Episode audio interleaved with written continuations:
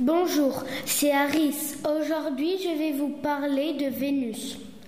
Savez-vous que le nom de la planète Vénus vient de la mythologie romaine? Il signifie Aphrodite. La superficie de Vénus est de 12 100 km. Sa distance par rapport au Soleil est de 104 millions de kilomètres. Sa température est de 460 degrés.